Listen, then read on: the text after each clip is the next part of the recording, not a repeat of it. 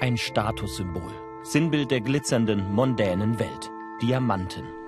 Doch unsere Recherche zeigt die Realität hinter den funkelnden Steinen. Folter und Armut dort, wo sie aus dem Boden gegraben werden. Die Sicherheitskräfte haben mich gefesselt und auf den Boden gesetzt. Dann haben mir ihre Hunde das Bein zerfleischt. Unsere Reise führt uns zu einem der größten Diamantenvorkommen der Welt. Die Marange-Felder in Simbabwe. Seit vielen Jahren dienen die Felder als Machtbasis der Herrschenden. Also bis vor kurzem für Diktator Robert Mugabe. Doch im November hatte sich das Militär gegen ihn erhoben, ihn zum Rücktritt gezwungen. Der neue Präsident Emerson Mnangagwa. Er verspricht Wandel für das Land. In den Marange-Feldern wird sich entscheiden, wohin sich das Land tatsächlich entwickelt. Wenn sich hier in Marange nichts tut, dann wird die alte Art der Politik einfach weitergehen. Geheimdeals eingefädelt und das Land an sich wird sich nicht verändern. Über Jahre waren diese Felder hermetisch abgeriegelt, für Filmteams unter keinen Umständen zu betreten. Wir wollen nachschauen, was sich seit dem Machtwechsel geändert hat. Alle nötigen Schreiben haben wir im Vorfeld abgeschickt und teils positive Rückmeldungen bekommen. Doch vor Ort verbringen wir den kompletten Tag mit einer Irrreise von einer Behörde zur nächsten. Am Ende gibt es wieder keine Genehmigung. War die Reise also umsonst? Einige Vertreter des örtlichen Volkes der Marange, nach denen die Diamantenfelder benannt sind, führen uns in die Nähe der verbotenen Zone. Dort treffen wir den Chief, den Anführer der Marange. Sie begrüßen uns auf traditionelle Art.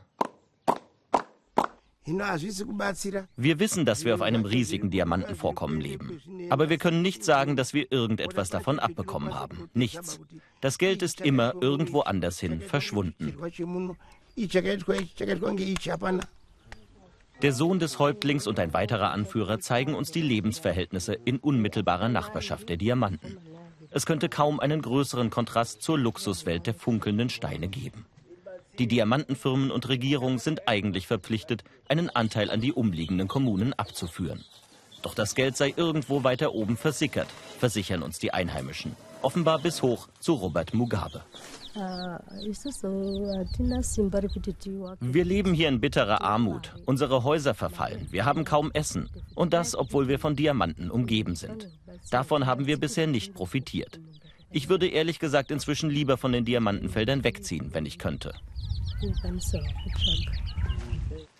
Die Anführer der Marange hoffen nun auf die neue Regierung. Sie haben eine eigene Abbaulizenz beantragt, um selbst vom Diamantengeschäft zu profitieren. Der Gewinn soll dem eigenen Volk zugutekommen, sagen sie. Nur wenige Kilometer von hier entfernt beginnt die verbotene Sperrzone. Wir wollen wissen, wie es dort drinnen zugeht.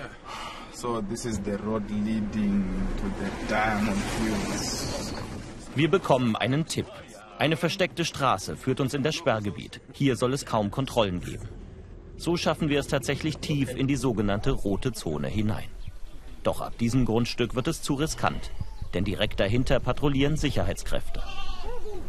Zwei Dorfbewohner erklären sich bereit, weiter vorzudringen und Videos zu drehen. Es sind exklusive Aufnahmen. Sie zeigen die Umweltschäden. Die ausgedienten Minen wurden einfach sich selbst überlassen.